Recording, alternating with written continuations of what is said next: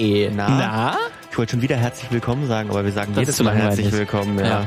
Wir sagen einfach, hey, Hey, hier sind Martin, und Lukas. wir sind das Filmmagazin. Genau, und wir reden über Filme. Ja. Genau. Einmal in der Woche bringt jeder ein Thema mit und erzählt es dem anderen.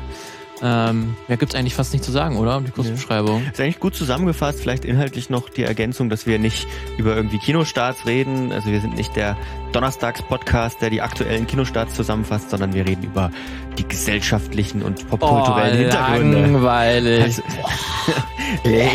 also, wenn ihr Bock habt auf, auf schnelle Unterhaltung und Effektheischerei, das ist auch heute Thema so ein bisschen, dann Uh. schaltet ab. Gut, aber es ist Thema, das heißt, man kriegt es Ja. ja. doch, aber halt ein bisschen mit Hintergedanken. Ja, also. Man kriegt es leider nur mit Hintergedanken bei uns. Ja, gut. Also Vorsicht, äh, hier kommt die Belehrung. Der Nee, Zeigefinger. Der, Zeigefinger. gute, gute moralische Zeigefinger. Na gut, ganz so schlimm wird's vielleicht nicht. Also vielleicht habe ich da jetzt auch zu viel äh, Negatives gesagt. Ähm, es wird, es ist ein Thema, das viele Leute interessiert. Das kann man, glaube ich, sagen. Ähm, das zeigen die Zahlen. Also wie ihr merkt, ich erzähle heute meine Geschichte, aber bevor ich damit anfange, Mhm. Müssen wir vielleicht noch kurz sagen, äh, wo ihr uns alles erreichen könnt. Auf Twitter, auf Instagram, per Mail at mail at filmmagazin.audio. Äh, in den Kommentaren selber auf, Ja, sehr filmmagazin.audio gut, ja. auch gerne schreiben. Da reagieren wir natürlich auch sofort drauf. Ja. In den aller, aller, allermeisten Fällen. Ähm, ja, ich glaube, das wäre eigentlich so. Auf, gerne auch auf iTunes kann man uns ja auch Bewertungen schreiben. Genau. Das kriegen wir auch mit. Also generell, wir kriegen das alles mit. Schreibt uns. Alles, was ihr macht. So, dann äh, lass uns mal anfangen. Es geht heute um, ähm, um ein Genre. Hm, ein bestimmtes Genre. Also, wenn du gesagt hast, Sehr äh, erfolgreiches Genre. das Action, Comic-Verfilmungen, Nee. ähm, Effekthascherei. Hm. Also gut, es kann natürlich auch Dramen sein oder so. Hm. Sowas. Ja. Das ist Hm. eher ein bisschen dokumentarischer angehaucht, sagen wir Äh, mal. Dokumentar. Also hm, äh, True Crime. Exakt. Ja. es geht um True Crime. Was hast du eigentlich so mit True Crime am Hut? ich sehe jetzt immer mal wieder irgendwelche True Crime Formate. Ich habe vor allen Dingen deshalb vor allen Dingen mitbekommen, weil das in den letzten Jahren so explodiert ist. Und gerade im Podcast-Bereich, Ja. das, was ihr gerade konsumiert, weiß ich nicht, 40, 50 Prozent irgendwie der erfolgreichsten Podcasts sind irgendwie True Crime Formate. Ja. Ähm, deswegen, ich bin jetzt selbst nicht so ein Konsument davon persönlich. Ein paar natürlich, auch äh, auf Netflix und so gibt es ja auch immer wieder äh, Formate und das höre und sehe ich schon mal, aber ich bin jetzt nicht so der aktivste hinter. Ich habe es dann vor allen Dingen halt wirklich auch verfolgt mit der, dass es popularisiert wurde und auch dann die, gerne die Kritik daran halt an dieses, dass es das durchaus effektheischerisch, dass sich das Mhm. Ganze anschaut, ja. Netflix ist schon ein gutes Stichwort, da wird heute auf jeden Fall auch viel drüber zu sprechen sein. Die sind ja ein großer Player im Bereich True Crime. Äh, vielleicht erstmal ganz kurz erklären, was True Crime ist. Also mal die, die ganz grundlegende Definition ist im Prinzip, also wahre Verbrechen, was der Name schon sagt. Es geht immer, egal in welcher Form, meistens so in dokumentarischer Form, um eben wahre Verbrechen und die meistens in einen narrativen Rahmen gepackt, kann man mal sagen. Also das narrative Nacherzählen von wahren Verbrechen oder aber von Ermittlungsabläufen und so weiter, von Gerichtsprozessen vielleicht auch. Also all das, wenn, was ihr kennt, wenn ihr irgendein Medium anschaltet, äh, was da sicherlich irgendwo dann drauf ist. Also ob das jetzt Netflix ist oder ob das eure Podcast-App ist, ist egal. Also man kommt um True Crime eigentlich gar nicht mehr herum und so ein bisschen wirkt es, gleich um mal mit so einem Hot Take einzusteigen, ähm, wirkt es so ein bisschen so, als sei True Crime der Way to go für ProduzentInnen, wenn sie gerade keine andere Idee haben, aber trotzdem Reichweite generieren wollen. Könnte man so sagen, vielleicht, ja. Auf der anderen Seite muss man aber auch ehrlicherweise dazu sagen, die Leute hören es und sehen es ja dann auch. Also es ist ja nicht keine einseitige Sache. Es ist ja nicht so, dass man sagt, ich produziere jetzt was True Crimeiges ähm, und dann ja blasen wir das einfach raus, sondern das, die Chancen stehen gut, dass man eine, selbst mit einem mittelguten Format, äh, ziemlich große Hörerinnenschaft erreicht oder Schauerinnenschaft in dem Fall. Oder Leserinnenschaft, das gibt's ja auch. Also True Crime Magazine sind ja auch nochmal eine große Nummer Mhm. äh, und der Geldbringer, die Cash Cow für so manchen Verlag. Ja, der Hype, wo kommt der eigentlich her und, und wo kommt True Crime eigentlich her? Äh, Ich habe eine schöne Umschreibung in mehreren Artikeln tatsächlich, die ich gelesen habe, gefunden. Ähm, die sagen so im, im äh, zusammenfassend eigentlich, Verbrechen war immer schon hin, schon in. Äh, Krimis, aber auch Reportagen, Zeitungsartikel und so weiter. Jetzt allerdings kommt es sehr millennial-mäßig daher und das ist True Crime. Die, Millen Millenn die, die, die Millennial-Form von die Millennial des, des, des, Krimis. Des Krimis oder ja. des, des wahren Verbrechens ist ja. True Crime. Ähm, dabei kann man ganz weit in die Geschichte zurückgehen. Äh, also als, als Anfangspunkt, ähm, also nicht als der absolute Anfangspunkt, weil das gab es vorher auch schon, ähm, aber man kann sagen, so das erste Mal, dass es so richtig um die Welt ging, ein Fall war 1888 sogar schon. Weißt du vielleicht welches Verbrechen? Welche? Jack the Ripper? Ja, genau. Ja. Jack the Ripper, ähm, wo man sogar in deutschen Zeitungen äh, davon lesen und auch schauen, mit Bildern äh, nachverfolgen kann, was da damals in London passiert ist. Ein Mann, der viele Frauen umgebracht hat. Das hat damals auch die Zeitungsmacher dazu bewegt oder sie haben gemerkt, oh, da gibt es ein Interesse und die Auflagen steigen, wenn wir knallige Überschriften mit Mord oder knallige Bilder überhaupt. Bilder waren ja damals auch noch nicht, also Aufmacherbilder waren ja damals noch nicht Usus in der Zeitung, weil die waren ja teuer zu drucken. Ähm, aber sie sie rentieren sich, sagen wir mal so. Ähm, das hat man damals auch unter anderem da gemerkt. Trotzdem, ne, vorher gibt es Beispiele. Also ich würde mich vielleicht jetzt mal ähm, darauf einigen wollen, dass man sagt, ja, das Interesse an Verbrechen und an Mord und was weiß ich, das gibt es schon immer. Aber so richtig relevant wurde es eigentlich erst, seitdem es nennenswerte Massenmedien gibt. Also Zeitungen, dann Radio, dann, dann ähm, Fernsehen und jetzt eben Internet und alles, was damit dazugehört. Auch immer da finden Verbrechen statt.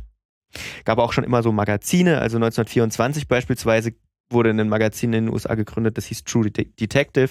Ähm, das ging dann sogar so weit, ähm, dass, dass ich glaube sogar J. Edgar Hoover da mal veröffentlicht hat als damaliger FBI-Chef ähm, und, und andere PolizistInnen, ähm, die, die über Sachen erzählt haben. 1966 hat Truman Capote einen, einen wichtigen Roman geschrieben, der hieß Kaltblütig ähm, hat damit so ein bisschen gezeigt, was True Crime wirklich kann. Also er wollte zeigen, dass man ja in Romanform auch so ein Verbrechen erzählen kann. Äh, und es war ein eindrucksvoller Beweis davon, wie erfolgreich True Crime sein kann. Ja, und dann kennen wir sicherlich alle noch diese Trash-Formate, die es so in den 90ern, frühen 2000ern gab. Gerichtsmedizin, Dokus, würde ich jetzt mal sagen. Nee, nee, die, Oder ist das die, auch dazu? Aber das ist, äh, ja, das ist ja auch so halb True Crime, das stimmt. Ja, gut, das ist ja auch gespielt natürlich viel, ja. Aber, aber ich glaube, da gab es ja auch mal irgendwie eine Verbindung zu echten Fällen. Ich meine jetzt so vor allem dieses, dieses späte Nacht aus Amerika eingekaufte ah. Medical Detectives. Yeah. Und, und so. wie hieß die, die war auch, das war auch so ein, so ein Ur- Reality-TV-Sendung, aber die war halt auch echt, wo halt einfach Cops gefilmt wurden. Ich weiß nicht sogar Cops. Die hieß so einfach nur Cops, Cops, ja. Cops nur einfach ich glaub, nur. Ich glaube, das Cops. war im Prinzip ja auch True Crime. Da ja. war natürlich auch dra dramatisiert und durch den Schnitt noch bestimmte mhm. Effekte mhm. erzielt, aber das war im Prinzip einfach Polizisten, die man Kameras umgeschnallt hat. Ähm, Cops hieß die. Ja. Cops, ne? Und die hat man dann gesehen, was die halt gemacht haben oder nicht, nicht gemacht haben. Ja, genau. Und dann so 2014, 15, da kam dann der große Knall im Prinzip. Und plötzlich wurde dieses schmuddelige, mordende True Crime, äh, ich sag mal, wie äh, Margarete Stukowski es gesagt hat, zur Boulevard für Besserverdienende. Also dem Ganzen wurde, da wird es auch gleich noch drum gehen, wurde ein Anstrich verpasst, dass man das gerne auch mit Abi, sage ich jetzt mal ganz, ganz pauschal konsumieren kann. Und zwar ähm, findet man immer so die drei großen Formate, die aus amerikanischer, von amerikanischer Seite ging das damals so ein bisschen los, ähm, die diesen Boom ausgelöst haben. Das ist einmal 2014 der Podcast Serial, der auch viele, viele zum Podcast hören bewerk, äh, bewegt hat, wo es um diesen Fall äh, geht, wo die Journalistin Sarah Koenig ähm, sozusagen Fragen aufwirft, ob ein Mörder tatsächlich einen Mord begangen hat äh, und das nachrecherchiert in Echtzeit. Dann Making a Murderer von Netflix, wo es auch um falsche oder um vermeintlich falsche äh, Verurteilungen ging und The Jinx auf äh, HBO, die habe ich tatsächlich allerdings nicht gesehen, aber das sind so die drei, der, die sozusagen so die, die Welle, die schon rollte, nochmal vergrößert haben, würde ich einfach mal sagen. Seitdem ist das Genre im Prinzip nicht mehr, nicht mehr aufzuhalten. Aber bevor wir mal gucken, was, was daran gut ist und was daran vielleicht auch nicht so ganz so gut ist, nochmal die Frage, warum, warum interessiert uns das überhaupt? Also gibt es verschiedene Theorien dazu, warum wir uns für True Crime und für Morde und so weiter äh, interessieren. Kelly Bowling, äh, Forscherin an der University of South Carolina, sagt, eigentlich, wenn man sich die Nachrichten abends anschaut, dann hat man ja wahre Verbrechen. Warum braucht es dann noch True Crime? Was True Crime für uns besonders macht, ist, dass diese Fakten, die es in, aus den Nachrichten gibt, eben in ein Narrativ gegossen werden und ja, wir lieben halt Geschichten und dann sind diese Geschichten auch oft noch relativ leicht aufzubauen. Also man hat meistens, in meisten Fällen hat man ähm, einen Held, eine Heldin, ähm, man hat Gegenspieler, also das Böse in dem Fall, ähm, man hat eine klare Geschichte, man hat dann aber in meisten Fällen, es sei denn, es sind so ungelöste Fälle, hat man dann auch in irgendeiner Art und Weise ein Ende ähm, beziehungsweise eine Lösung. Man hat ein einschneidendes Ereignis, meistens dann Mord oder ein Verbrechen oder so. Also man kann daran einfach eine gute Heldengeschichte erzählen, würde ich sagen. Ähm, und mittlerweile, was auch noch mit reinspielt, man hat auch seit 2014 vor allem schon so ein bisschen Vorlagen und Style Guides. Also man braucht auch nicht mehr viel zu erfinden, um True Crime zu machen, sondern man kann einfach sagen, so ist Making a Murderer gefilmt worden. Diese ähm, Farbpalette gibt's, ähm, die kann man jetzt auch draufknallen und dann kriegt es den Stempel True Crime. Dann noch so ein bisschen Blut mit, mit rein in das Coverbild und dann wird's schon irgendwie. Und einfach von der Erzählweise her weiß man einfach, genau. wie man Kriminalfälle erzählt. Das ist ja schon so es alt. Ist, das, also ist ja, ja, ist ja nichts Neues also ich fand es immer, ich habe ja auch mal eine Zeit lang für einen äh, True Crime Podcast, sag ich mal, Folgen übersetzt im, in, in dem Sinne, ähm, in eine andere Form. Ich finde, das ist die einfachste Form, die du schreiben kannst. Also so, so, so Krimi zu schreiben, also nicht, dass man das abwertet, ne? ein guter Krimi ist auch toll, aber ähm, Kriminalgeschichten zu schreiben, die bringen ja das alles schon mit, ja. sage ich mal. Die haben schon eine Dramaturgie in sich mit ja, drin, genau. ne? weil man ja auch ganz klares Ziel hat, man will einen Mörder finden oder man will irgendwie herausfinden, ob das wirklich so passiert ist. Das heißt, die ja. Dramaturgie ist schon von vornherein, bringt die schon etwas mit sich. Ja. Genau. Dazu kommt, ähm, also das meinte ich mit Helden, ne? man hat dann ja oft auch Polizei, Polizisten, Ermittelnde, die man natürlich schön in den Vordergrund rücken kann und sagen kann, guck mal, wie toll haben die ihre Arbeit gemacht. Oder auch das Gegenteil, wie schlecht haben die ihre Arbeit eigentlich gemacht. Noch ein Punkt, der vielleicht wichtig ist, es ist auch einfacher als jemals zuvor Geschichten zu produzieren, die gut aussehen und, ähm, und, und ich sag mal glaubwürdig wirken zumindest, äh, weil ja, Equipment, Technik war noch nie so leicht und so günstig vor allem auch zu kriegen, ähm, auch mit einer Möglichkeit, das wirklich gut und professionell aussehen zu lassen. Du brauchst jetzt nicht mehr irgendwie einen Fernsehsender, der dir das ganze Ding finanziert, um, ähm, um, um eine Geschichte zu, zu recherchieren oder aufzudecken oder zu produzieren. Warum schauen wir True Crime? Da gibt es auch noch ein paar Psychologen, die sich äußern und, und so ein bisschen äh, gucken, ähm, also dieses, dieses, was fasziniert uns eigentlich daran? Also ähm, wieso, wieso fallen wir in Anführungsstrichen immer wieder auf diese selben Geschichten rein? Ähm, eine Person hat geschrieben, die britische Psychologin Emma Kenny, wir, wir hätten eine natürliche Tendenz, voyeuristisch zu sein. Ne? Also wir, uns, wir mögen einfach, uns ist dieser, dieser Voyeurismus mit in die Wiege gelegt und wir können dann sozusagen durch Schlüsselloch auf so einen Fall, auf eine Welt, die uns nicht betrifft, die uns, warum wir auch froh sind, ne?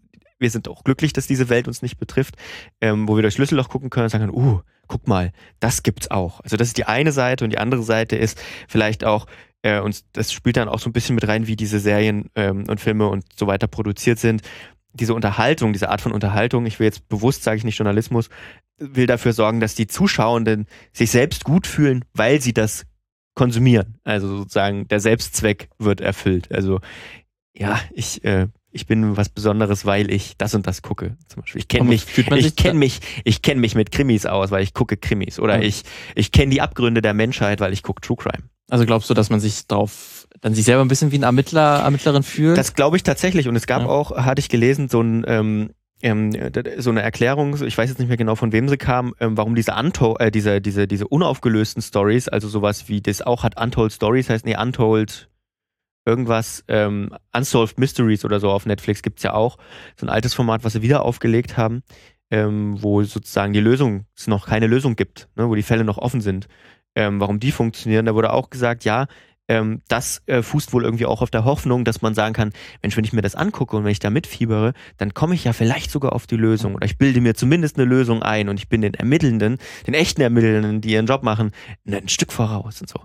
Ja, das, vielleicht hat das auch was, das ist jetzt meine Küchenpsychologie irgendwie, ähm, vielleicht hat das auch was damit zu tun, warum so viele Leute sich eben auf solche Sachen dann melden und irgendwelchen Quatschtheorien der Polizei erzählen, die sich dann damit aufhalten muss, das wirklich nachzuprüfen weil sie es eben sich für schlauer halten als die Leute, die da sich drei Jahre mit beschäftigen.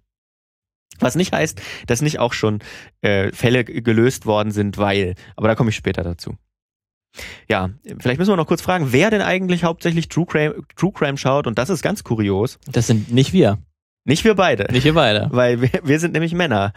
Und das, die machen nur ungefähr so ein Viertel bis maximal ein Drittel bei verschiedenen Formaten der, der KonsumentInnen Konsumentinnen, kann man eigentlich mit gutem Gewissen sagen. Denn äh, so, ich habe mal bei ein paar großen erfolgreichen Formaten geguckt, 70 bis teilweise 85 Prozent der Konsumentinnen sind Frauen.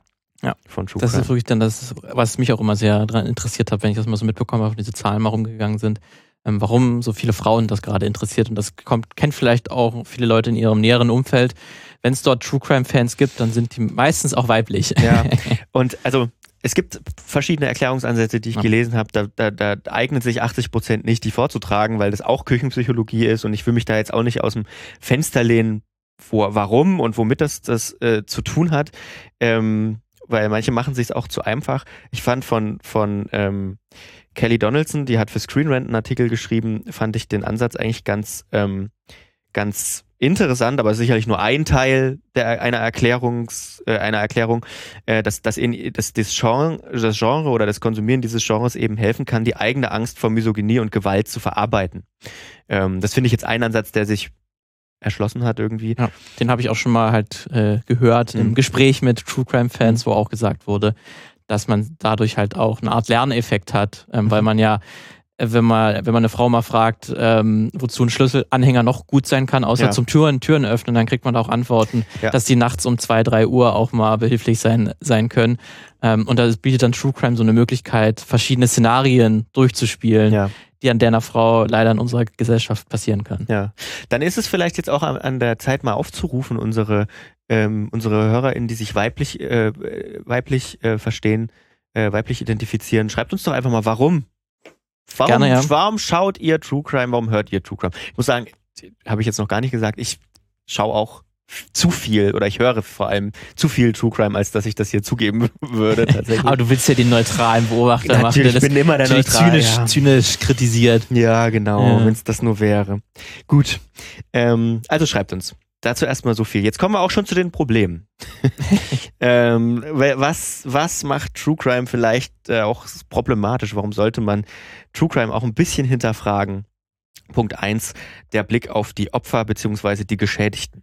Denn die werden leider viel zu oft ähm, von ja, der Aufarbeitung von solchen Fällen retraumatisiert oder man läuft zumindest Gefahr, sie zu retraumatisieren. Ähm, so ein paar Beispiele äh, gefunden. Ähm, in unterschiedlichen Artikeln. Zum Beispiel ähm, gab es eine True Crime Serie auf Netflix. Da sollte ein Mord vorkommen an einem Stiefsohn einer Person. Äh, also der ist äh, von seiner Partnerin da, damals, glaube ich, irgendwie umgebracht worden und Netflix hatte eben die, die Stiefmutter auch angefragt und die hat abgelehnt und hat darum gebeten, das bitte nicht zu verfilmen.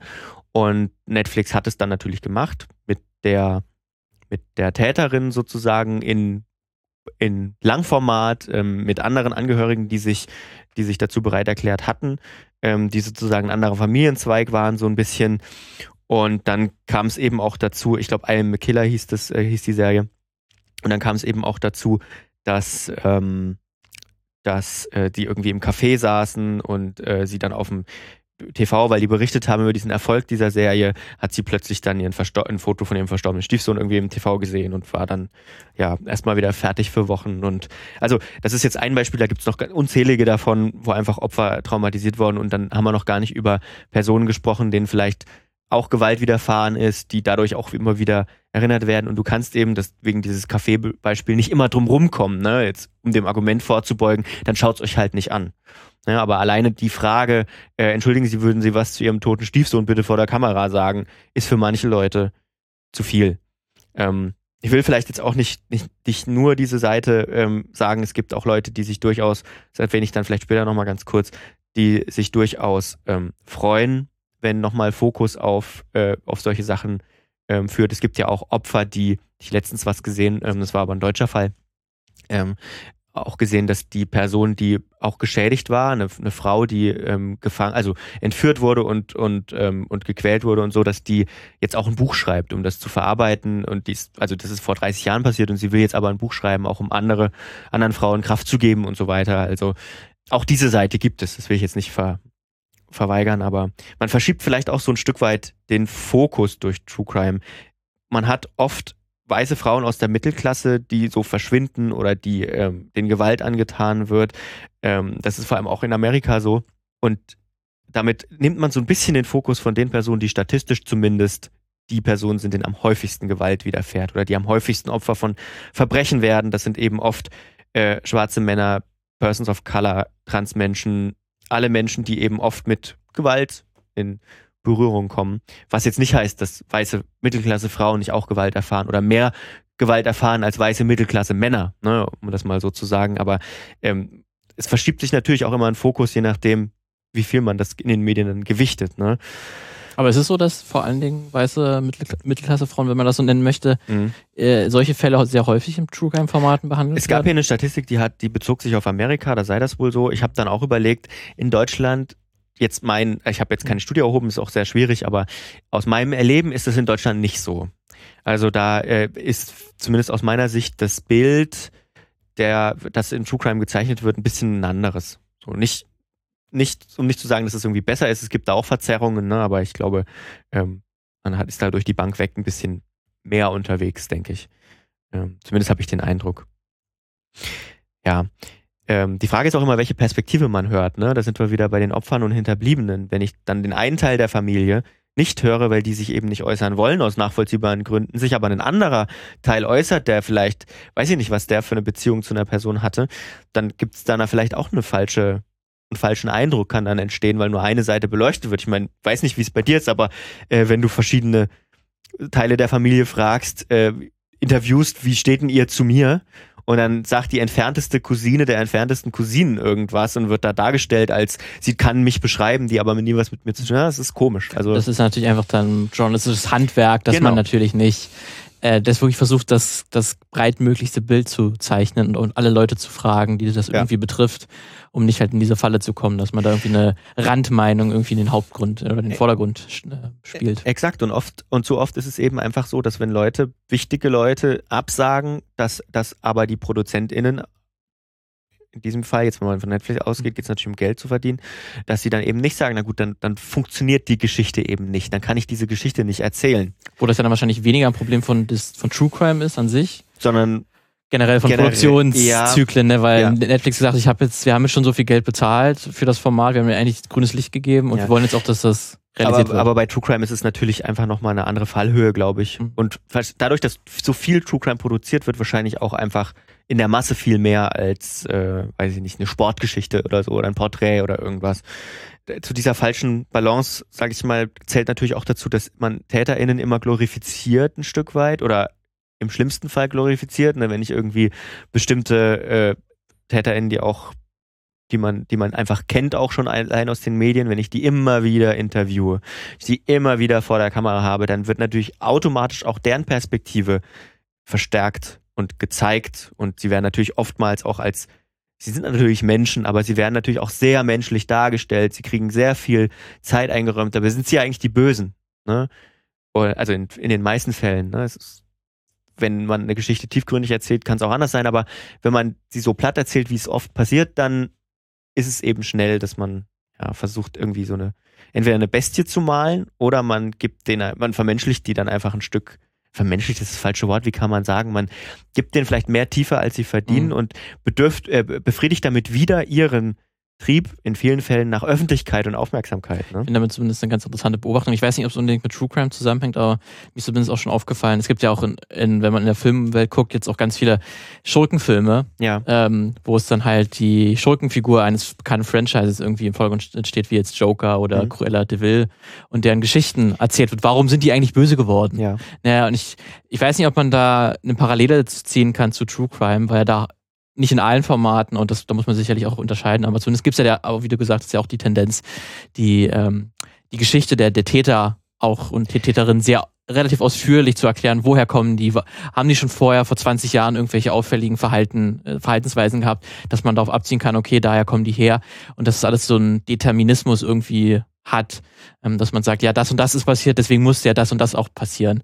Ähm, und das ist mir dann zumindest auch schon so, so aufgefallen, dass es dann jetzt zum Beispiel bei dem House of Gucci-Film, mhm. ich weiß nicht, ob du den gesehen hast, oder zumindest nicht mit dem Fall. Nicht, aber ich kenne die Story. Den, den, den Fall, das ist ja auch ein Fall, ähm, der auch in True Crime-Formaten auch schon behandelt wurde.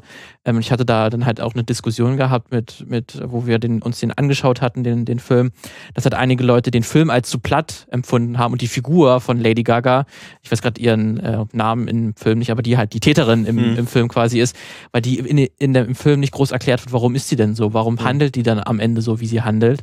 Äh, und das macht zum Beispiel die Podcast-Folgen, die behandeln das natürlich ausführlicher, mhm. weil sie natürlich auch anderen Fokus haben. Aber dass das, dieses, diese True Crime-Formate deswegen halt auch äh, das so ein bisschen, ich will das jetzt nicht unbedingt bewerten, dass das eine besser ist als mhm. das andere, aber es ist ja zumindest auch nicht, ich finde es jetzt nicht so verkehrt, wenn ein Film einfach jetzt sich nicht anschaut, warum handelt denn die böse Person, Anführungszeichen, mhm. oder der, die Antagonistin so, wie sie handelt, sondern sie ist, so, so ist die Figur einfach. Mhm. Sie ist es einfach geldgierig, machtgierig und handelt dann ab einem bestimmten Punkt so. Und es geht jetzt nicht darum, was sie irgendwie ähm, zwischen äh, 10 und 15 Jahren erlebt hat, was dann schon mal darauf hindeutet, dass das passieren mhm. musste. Also es hat was mit True Crime zu tun, glaube ich. Da gab es jetzt auch, äh, ich habe nochmal gerade geschaut, ähm, da gab es auch jetzt, äh, also nicht jetzt, sondern vor zwei oder drei Jahren große Diskussionen um einen Film mit Zac Efron, der Ted Bundy mhm. spielt und ähm, also irgendwas mit Wicked hieß der, ne? Äh, Extremely also, Wicked. Ja, genau. Dem wurde dann auch vorgeworfen, einfach allein schon durch die Besetzung und durch den, wie Zac Efron es spielt, ähm, diesen, diesen Mörder eben, mehrfachen Mörder zu sexualisieren und also ihm sozusagen auch so ein Image zu geben von so einem. Das Image, was natürlich eh schon hat, was, also genau. das, was die Geschichte zumindest ist um Ted, Ted Bundy, da passt, ja. da, da, ist dann zumindest, passt Zac Efron irgendwie schon mit genau. rein. Und ich hatte auch so ein Interview gelesen mit ja. einer, äh, mit einem, mit der, ich glaube, eine hatte so äh, hatte Ted Bundy überlebt und die hatte sich wohl auch geäußert dann im Umfeld dieses Filmes und die hat gesagt, ähm, dass, dass da kann Zac Efron als Person jetzt nichts dafür, aber natürlich die Leute, die das produzieren, dass man dann natürlich das Bild auseinander, ohne ihn niemals kennengelernt zu haben, sondern sich einfach nur auf alles, was er gesagt hat, zu verlassen, was Ted Bundy gesagt hat, meine ich, dass man dann natürlich auch nur das repliziert, wie Ted Bundy will, dass man, dass hm. man ihn darstellt, dass er dargestellt ja. wird, weißt du? Also was zumindest der Film ganz, ich hatte den auch mal auch gesehen gehabt, mhm. ganz interessant macht jetzt in meiner Erinnerung. Lange Zeit halt im Film lässt das halt offen, ob er es wirklich gemacht hat, sozusagen, und mhm. er folgt sozusagen der Argumentation von Ted Bundy, Ted Bundy. selbst. Mhm. Aber es gibt da einen bestimmten Punkt im Film, wo glasklar gesagt wird, okay, er hat die Frauen ermordet. Mhm. Und da bricht es dann total. Und das fand zumindest einen ganz interessanten Ansatz, dass der Film eine Zeit lang du das Gefühl hattest, der Film geht den Ted Bunny selbst auf den Leim, irgendwie seinem Charisma oder seiner Rhetorik. Mhm. Und dann aber am bestimmten Punkt, nein, so war es gar nicht. Ja. Also du gibst natürlich. Aber kann man diskutieren, ob das wirklich der richtige Ansatz ja, ist. Ja, eben, du gibst natürlich diesen TäterInnen dann immer mehr ähm, Mehr Publicity. Ja. Ich sag mal so, wenn du über Jack the Ripper redest, das ist 1888, das ist jetzt ewig her. So. Der Jack the Ripper freut sich nicht über die Publicity. Das ist dem, glaube ich, egal. Aber Ted Bundys Tod ist jetzt noch nicht so lange her, dass man sagen kann, der hat jetzt keine Bewunderer mehr, würde ich sagen. Ich glaube, da ist einfach, das ist noch zu sehr auch im, im kulturellen Gedächtnis auch drin einfach. Ne? Und Kriminologen sagen auch, oder Krim Kriminologinnen sagen, ähm, man sollte diese Täter allein schon deswegen nicht glorifizieren, weil das andere eben auch anspornen könnte. Ne? Ähm, ein Beispiel ist auch eine Doku, die sehr viel kritisiert worden ist auf Netflix, die das Ganze so ein bisschen noch ad absurdum führt, Don't, Don't Fuck with Cats. Ähm, da geht es um einen ja, Mörder am Ende und Tierquäler, der mit Internetvideos berühmt geworden ist und der hat am Ende schon dadurch alleine genug Publicity und seine Videos haben dadurch schon genug Publicity. Und dann macht man nochmal eine ganz große Doku um ihn, ähm, die auch äh, relativ unterhaltsam sein soll, aber die natürlich auch extreme, also ich sag mal so, die, ähm, die extreme Gewalt zeigt einfach ne? und, und Gewalt in den Vordergrund hebt und das zum reinen, soll ich sagen, zur reinen, ich will es jetzt mal Lustbefriedigung des Publikums nennen. Und das ist natürlich nicht so gut. Ne? So nach dem Motto, ich würde mir diese Videos niemals anschauen, weil das ist ja abscheulich. Aber in einer Doku, wenn das schön eingeordnet ist, dann gucke ich mir das an und dann grusel ich mich so richtig schön. Ja, das ist ja? wahrscheinlich auch der Unterschied zwischen ähm, einem visuellen Medium und dann wie ein Podcast. Mhm. Weil Podcast hat ja zumindest den Vorteil, dass da dann halt Bilder natürlich gezeichnet werden ja. äh, durch die Beschreibungen, aber nicht so ganz explizit gezeigt halt, werden wie in der Doku. aber auf der anderen Seite natürlich, also damit machst du das, machst du die Taten vielleicht nicht unbedingt mehr, also also trägst du die nicht noch weiter in den Vordergrund auf der einen Seite, auf der anderen Seite äh, kannst du natürlich den Effekt auch noch verstärken indem du das die, der Imagination überlässt. Ja. Natürlich, Aber zumindest ne? die meisten, die ich jetzt auch gehört habe, die waren zumindest, haben versucht auf jeden Fall dem nicht so auf den Leim zu gehen mhm. und auch Taten nicht, auch nicht in aller Detailfülle ähm, zu erklären, sondern dann mehr ja. wirklich die ähm, Gerichtsverhandlungen ja. oder die Ermittlungen wirklich in den Vordergrund zu stellen und dann wirklich die Tat an sich relativ kurz und knapp einfach nur zu Das sind dann, sag ich mal, vielleicht die besseren, gibt auch den anderen Fall. Sicher gibt es garantiert auch, ja.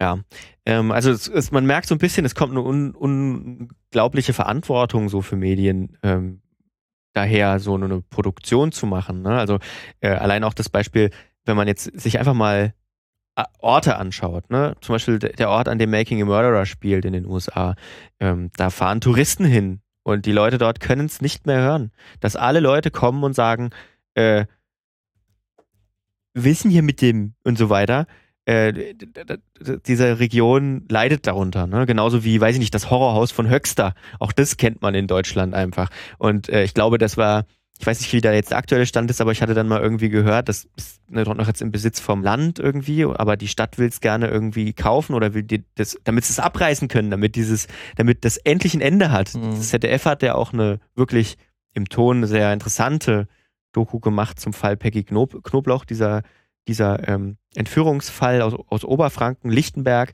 ist auch ein Ort, der nur immer mit diesem Image zu tun haben wird. Das ist vielleicht auch Amanda Knox vielleicht auch ein gutes, gutes Beispiel, ja. ne? Der Engel mit den Eisaugen, ja, ja. wie es in den Medien verschrien wurde, wo es auch sehr viele True Crime-Dokus äh, drüber gab und die es jetzt nach dem Gerichtsurteil nicht gemacht hat, den Mord nicht begangen hat und die halt auch noch ihr Leben lang wahrscheinlich mit dem Image einer Mörderin ähm, klarkommen muss. Oder Rotenburg. Was, von was denkt man, wenn man den Namen Rotenburg ja. hört? Denkt man da an mittelalterliche Stadt mit schönen Gassen? Ich denke nicht. Ich glaube auch nicht. Naja, ähm, deswegen habe ich vorhin auch das Wort Journalismus so ein bisschen in Klammern gesetzt. Natürlich will ich jetzt niemandem absprechen, dass beispielsweise sowas wie Serial, dass, die, dass das keine Journalistin sei, die das gemacht hat oder dass die Recherche nicht, nicht umfangreich war und dass sie das nicht mit besten, nach bestem Wissen und Gewissen recherchiert haben, natürlich. Ne? Logischerweise. Äh, es gibt wirklich gute, gut recherchierte äh, True Crime Formate. Viele und ich würde jetzt einfach mal mich weit aus dem Fenster lehnen und sagen, die überwiegende Menge der schnell produzierten, die auf diesen Zug mit aufspringen wollten, tun nur so, als seien sie journalistisch anspruchsvoll, sind eigentlich reine Unterhaltung. Elena Alice äh, Ring fürs, für Medium hat geschrieben, dass für sie auch noch dazu kommt, dass inzwischen es so weit ist, dass die Amanda Knox hast du gesagt, dass bestimmte Fälle sind einfach schon so oft beschrieben worden, dass man jetzt immer versucht, irgendwie Sachen zu recherchieren, die man noch nicht kennt und dabei aber auch Geschichten, einfach mal aus der Geschichtenerzählerperspektive, Sachen aufbläst. Auf, man braucht jetzt das nächste große auf Ding. Ne? Sechs Folgen, a 50 Minuten, das nächste große Ding, das aber unglaublich, also das, das gar nicht, sagen wir jetzt aus der erzählerischen Perspektive überhaupt nicht trägt. Auf eine ganze Staffel ausgeweitet, ja. Und manchmal ist das Storytelling aber auch inkonsistent, weil die Fakten einfach die, die, das nicht, äh, also nicht, das nicht zulassen, dann entstehen halt Logiklücken. Dann sitzt du manchmal davor und fragst dich so, hä, was, das ergibt doch gar keinen Sinn, was ihr gerade gesagt habt. Naja, Ästhetik habe ich vorhin auch schon mal angesprochen, auch so ein Problemchen, denn die Ästhetik hat sich seit Making a Murderer jetzt nicht mehr, zumindest jetzt, ich rede jetzt nur vom visuellen, bei Podcasts gibt es ein ähnliches Problem. Die Ästhetik hat sich seitdem nicht mehr groß verändert. Man hat wahrscheinlich einmal diese matte Farbpalette irgendwie mit dem, mit dem niedrigen oder manchmal auch mit dem hohen Kontrast rausgeholt und äh, legt die jetzt immer wieder drüber, schön das Final Cut Pro Preset drüber und dann ist es True Crime, flaches Color Grading, was auch seit dieser, seit dieser, vielleicht, also ich weiß nicht, ob es seitdem ist, aber da ist mir zum ersten Mal richtig aufgefallen, seit dieser Höllental-Serie, die das wirklich krass macht, ähm, so Wald von oben filmen, sehen ja vor allem so, so, so, so Nadelwälder sehr gruselig aus. Ähm, das seitdem in jeder deutschen True Crime Produktion immer Wald von oben mit der Drohne gefilmt. Und dazu der bedrohliche Musik. Bedrohliche Musik und, und, und leere Straßen gezeigt, keine Menschen und so. Das war damals, hat, das muss ich zugeben, das hat total, ich weiß nicht, was war 18 oder so, hat mich das total fasziniert und mitgenommen, aber seitdem ist es auch auserzählt, muss man sagen. Also, man, man, man, mir gibt sich da wenig Mühe, sage ich mal. Und oftmals das habe ich auch schon erwähnt, wird sozusagen die Darstellung von Gewalt immer extremer, um sozusagen die Grenzen noch ein Stück weit zu überschreiten. Ne, ich will jetzt nicht sagen, will nicht diese Keule rausholen, dass die Bilder und Videos die Leute immer, immer mehr desensibilisieren, äh, wie häufig behauptet wird. Aber so, so harte Gewalt in eine Popkultur zu überführen, ist vielleicht auch nicht immer das Beste kann man mal sagen. Wenn man halt, wie du gesagt hast, der Verantwortung nicht ja. äh, gerecht wird und das dann nur wirklich benutzt, um ja, genau. Gewalt reinzubringen. Ja. True Crime besteht ja, also True Crime ist einfach ein, ein, ein Genre, das immer schon zu weit gegangen ist, sag ich mal, ne? das immer wieder Grenzen verschoben hat. Aber man kann, glaube ich, sagen, das sah noch nie so fancy aus wie heute. Also es hat eben diesen Anschein und ich glaube, das ist das Neue. Das ist eben so ein, so ein Antlitz des coolen und gut recherchierten und Manchmal zumindest. Und echtem. Und echtem hat, genau. Anspruch auf Wahrheit. Ja, es gibt sich eben, äh, True Crime gibt sich eben oft den Mantel der Integrität, aber am Ende zählt äh, doch nur das, was sich verkauft. Das ist so ein bisschen das, das Problem. Mhm. Im Fokus von True Crime stehen meistens eben auch Individuen, weil die Geschichten lassen sich halt besser erzählen. Systematische Fragen werden aber in den meisten Formaten nicht besprochen, nicht erörtert die, diese, diese systematischen Probleme werden oft zumindest, gibt auch Formate, die machen das anders, ausgeblendet. Ne? Es ist einfach eine packende Geschichte, um eine Story mhm. herum zu erzählen, als jetzt Jahre, Jahrzehnte von Kriminalität, so sozialen Gefügen, kulturellen Kontexten irgendwie auszuwerten und daraus irgendwie zu einem Erkenntnisinteresse zu kommen, mal die Systemfrage zu stellen oder so. Nee, Individuen lassen sich leichter erzählen. Das ist natürlich ja. Aber ich habe tatsächlich auch schon ein paar gesehen, wo das nicht gemacht wurde. Da war ja. ich auch sehr, sehr froh darüber. Weil es gab zum Beispiel irgendein, also es war jetzt auch keine perfekte True Crime Doku, aber zumindest über so ein äh, quasi Horrorhotel, wo ganz viele mhm. Serienmörder ein und, ein und ausgegangen sind. Die habe ich auch gesehen, ja. Ne, und da wurde dann auch schon äh, gezeigt, dass es halt in einem ja. das in Los Angeles ähm, ist das Hotel, ähm, dass das halt auch in einem Bezirk ist, wo die äh, Stadt aktiv zugelassen hat, dass dort Obdachlose vor allen Dingen sind, weil man das halt so haben, so, man wollte ein, ein, ein, Ghetto wirklich erzeugen, damit man die da abschieben kann ja. vom Rest und dann auch mit dem Finger drauf zeigen kann. Sagen, guck ja. mal, wie schlimm das äh, dort, dort genau. ist, aber nichts verbessern daran. Und obwohl jetzt die ganze True Crime Serie drumherum um den Fall da, der da passiert ist in dem Hotel jetzt nicht so auch ein paar Schwächen in der Erzählung ja, hatte.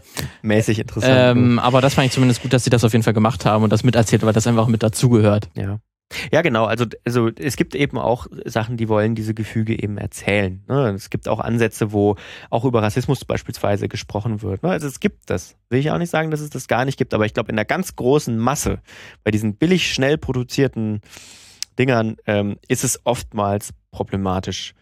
Ähm, ich habe jetzt hier noch ein, ein letzte Überschrift zu sagen unter dem, unter dem der Überschrift so ein Lichtblick, was kann True Crime leisten? Denn was man auch nicht verschweigen darf, einige ähm, Recherchen, journalistische Recherchen, die mit wahren Verbrechen zu tun haben, äh, haben natürlich auch schon geholfen, Verbrechen aufzuklären, ne? beziehungsweise die Warentäter äh, zu überführen oder die, die Menschen, die im Gefängnis saßen, rauszuholen, weil äh, Fälle dann neu aufgerollt werden mussten und so. Das sind dann echte in, investigative Recherchen, nicht nur vom Schreibtisch aus, sondern teilweise, teilweise auch jahrelange Recherchen die, die, die zeigen, dass das Ganze auch zu was gut sein kann, sage ich mal.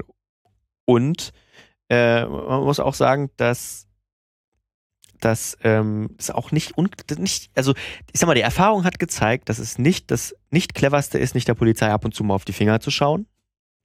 Auch das kann helfen, beziehungsweise auch der Justiz mal auf die Finger zu schauen, beziehungsweise auch, und das finde ich, machen auch einige True Crime Formate, äh, bestimmte Abläufe in in jetzt juristische Abläufe beispielsweise einfach mal zu erklären. Wie läuft das ab? Warum kommt ein Strafmaß zustande? Warum kann man nicht sofort Todesstrafe schreien, wenn irgendwas ist? Ne?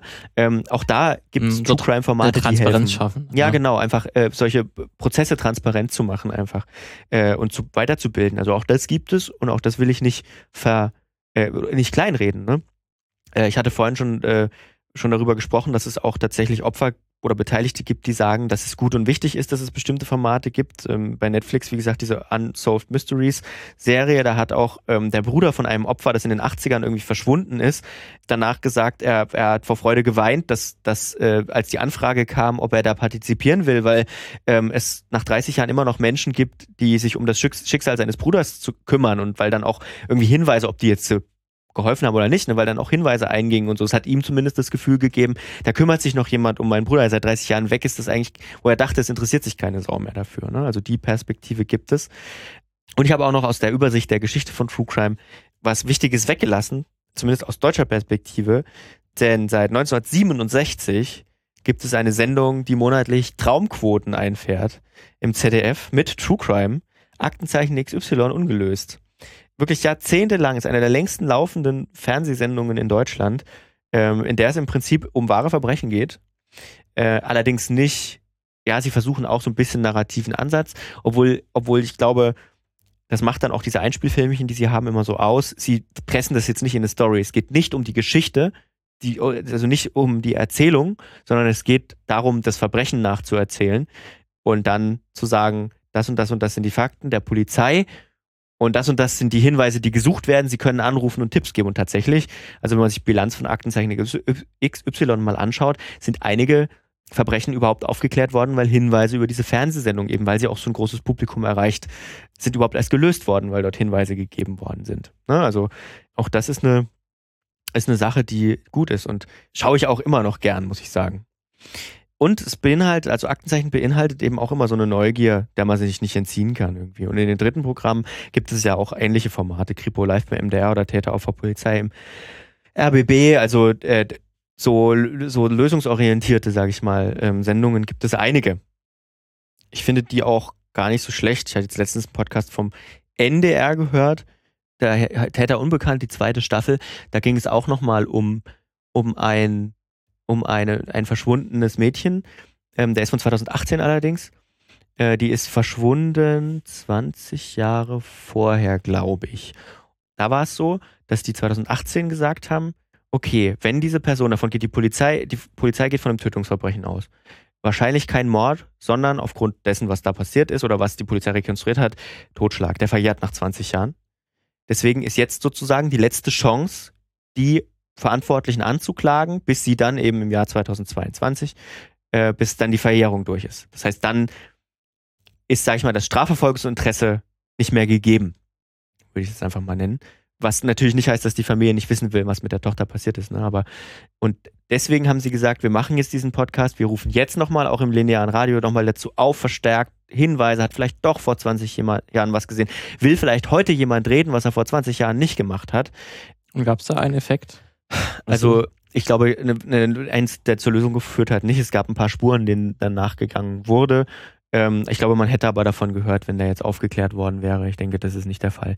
Aber das Ganze ist, und das, das worauf will ich hinaus, ist auch wichtig, das Ganze ist mit Einverständnis der Familie passiert. Also die, die, die Redakteurinnen ähm, haben, haben gesagt, ja, wir machen das nur, wenn die Familie sagt, ja, wir wollen das damit nochmal Hinweise kommen. Ne? Es haben sich nicht alle von der Familie äußern wollen, aber die meisten haben gesagt, ja, wir wollen uns, äh, wir wollen wenigstens, dass nochmal da groß gefragt wird. So. Also das zum Beispiel war jetzt mal ein, ein guter ein gutes Beispiel einfach. Und ja, finde ich, ist der Way to go. Auf der anderen Seite auch wieder, um den NDR jetzt nicht zu, zu groß zu lo loben. Ich bin jetzt auf ein Format gestoßen, das auch so Verbrechen im Norden einfach nacherzählt, so relativ easy in 30 Minuten und das heißt Morddeutschland. Das sagt der Name eigentlich schon alles. Ja. Hey. Naja, gut. Also, so viel meine Abhandlung zum Thema True Crime. Zack, zerrissen, würde ich sagen. Weiß ich nicht genau. Also, man am Ende. Nee, es ist so einfach ist es ja nicht. Nee, so einfach ist es nicht und ich gehe jetzt dann trotzdem raus und werde jetzt auch wieder beim nächsten Mal wahrscheinlich das gucken, weil es ist halt einfach unvernünftig. Manchmal ist man einfach einfach unvernünftig. Weil wenn man sagen würde, ja, wenn alle Leute vernünftig wären und sagen würden, wir gucken uns billige, schlechte True Crime nicht mehr an oder hören uns die nicht mehr an, dann würde es ja auch keiner mehr produzieren. Aber so einfach ist es halt so nicht. So einfach ist es dann doch nicht, ja. Ja. Naja, ähm, so, True Crime. Durchgespielt. Durchgespielt. True Crime durchgespielt. Erstmal, erstmal durchgespielt. Deswegen eure Gedanken würden uns da, glaube ich, auch sehr interessieren, weil das, ja. wie gesagt, so ein äh, verschiedene Gefühle und ja. Ansichten da mit reinspielen, weil vielleicht auch viele auch selber vielleicht sagen, es gibt auch viele Formate, die nicht so gut sind, viele ja. auch, die gut sind. Viel ähm, Voyeurismus auch, viel Boulevard auch, ne? Und das sind da so Urinstinkte des Menschen werden ja, angesprochen ja. und so, wie man das gerne vielleicht bezeichnen möchte. Aber es ist trotzdem, glaube ich, sehr interessant, weil das dann vielleicht auch für jeden äh, individuelle Entscheidung ist, sich dann doch damit immer auseinanderzusetzen. Ja. Oder dass es vielleicht auch bestimmte Phasen gibt irgendwie im Leben, wo man sagt, da hat man besonders viel Lust oder gar keine Lust auf True Crime. Kann natürlich auch sein. Deswegen, falls ihr da auch spezielle Erfahrungen gemacht habt, lasst uns die gerne auf jeden Fall. Ja. Vielleicht hat es auch so einen Effekt von Healing, True Crime zu schauen, weil man so sagt, hier, was passiert um uns rum, die Umwelt geht kaputt, äh, überall schlagen sich die Köpfe ein, es gibt nur noch Leid, Tod, Verderben, Sturm, keine Ahnung. Ähm, und wenn ich zu Hause auf meinem Sofa sitze und gucke, ah, guck mal, da gibt's Leute, äh, da, geht's, da geht aber richtig die, da geht's richtig ab dann fühle ich mich vielleicht ein bisschen besser. Keine Oder man Ahnung. sieht auch, dass, dass dann auch trotzdem sich Leute darum kümmern, dass es ein System gibt, was das versucht ja, aufzuklären. Ja, guck mal, es wird Leuten geholfen. Das kann natürlich auch sein. Ja. ja. Okay, am Ende gesellschaftliches Healing wieder. So, ah. kann man doch auf, eine, auf, eine, positive Note können wir das hier die Podcast-Folge verlassen. Na gut, so lassen wir es enden. Wir hören uns dann am nächsten Sonntag wieder, nächste Woche. Äh, bis dahin schreibt uns gerne ähm, mail at filmmagazin.audio per Mail oder einen Kommentar hier auf, auf filmmagazin.audio oder Twitter, Facebook, Instagram. Ist bekannt. Wir hören uns dann wieder. Genau. ciao, Tschüss. ciao.